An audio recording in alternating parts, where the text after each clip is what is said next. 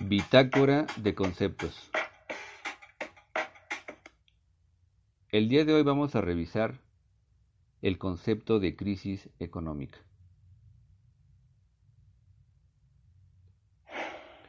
Entre los factores de producción, solo la fuerza de trabajo es la que agrega nuevo valor a los productos y servicios,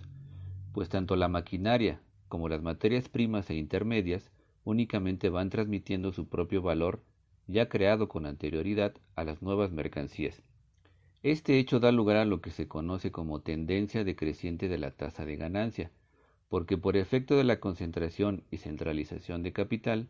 con el paso del tiempo se reduce la proporción del capital invertido en la compra de fuerza de trabajo en relación con el capital invertido en maquinaria y demás insumos. Dicho en otras palabras, como la fuerza de trabajo que es la única que crea nuevo valor,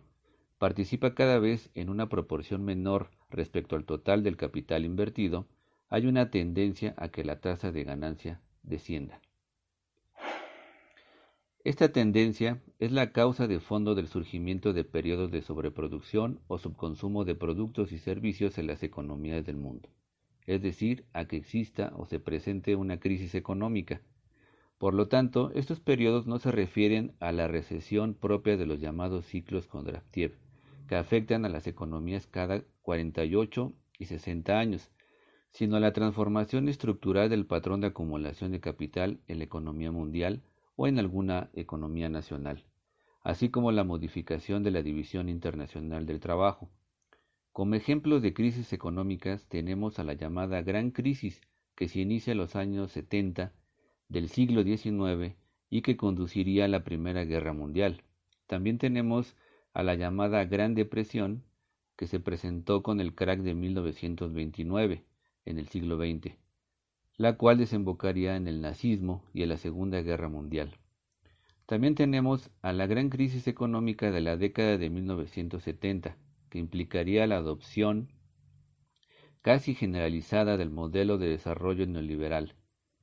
también tenemos en 2008 a la gran recesión tras el colapso de la burbuja inmobiliaria en los Estados Unidos. Y recientemente tenemos a la crisis global que el selecto grupo de jefes de Estado, banqueros y grandes empresarios que se dieron cita en el Foro Económico Mundial del presente año